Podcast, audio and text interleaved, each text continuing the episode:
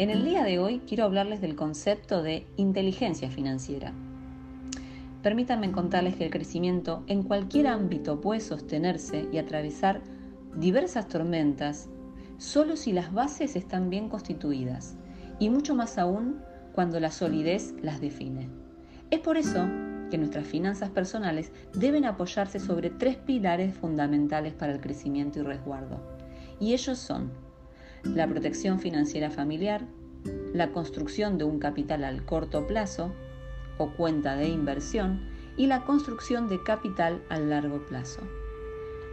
En cuanto a la protección de ingresos, es importantísimo proteger la fuente de ingresos, ya que cada sueño de los integrantes de la familia ya sea la educación, el sistema de salud, se puede proteger comprando un seguro de vida, tomando buenas decisiones respecto de este tema para que si en algún momento algo inesperado nos visita, realmente todo quede garantizado.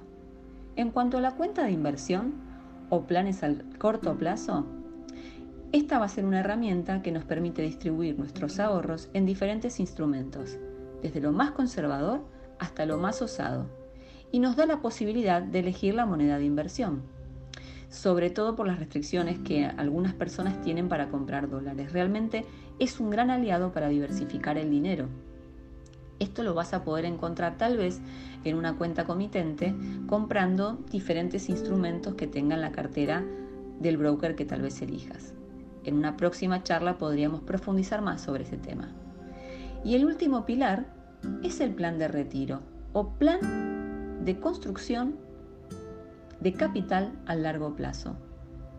Permíteme contarte que construir a largo plazo tiene un éxito garantizado, porque en algún momento de la vida seremos amigos de la vejez.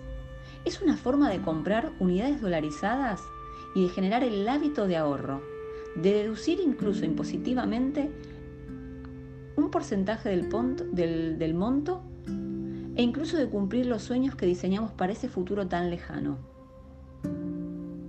Reflexionar y decidir hoy sobre estos temas marca realmente la diferencia de lo que todavía no hemos vivido.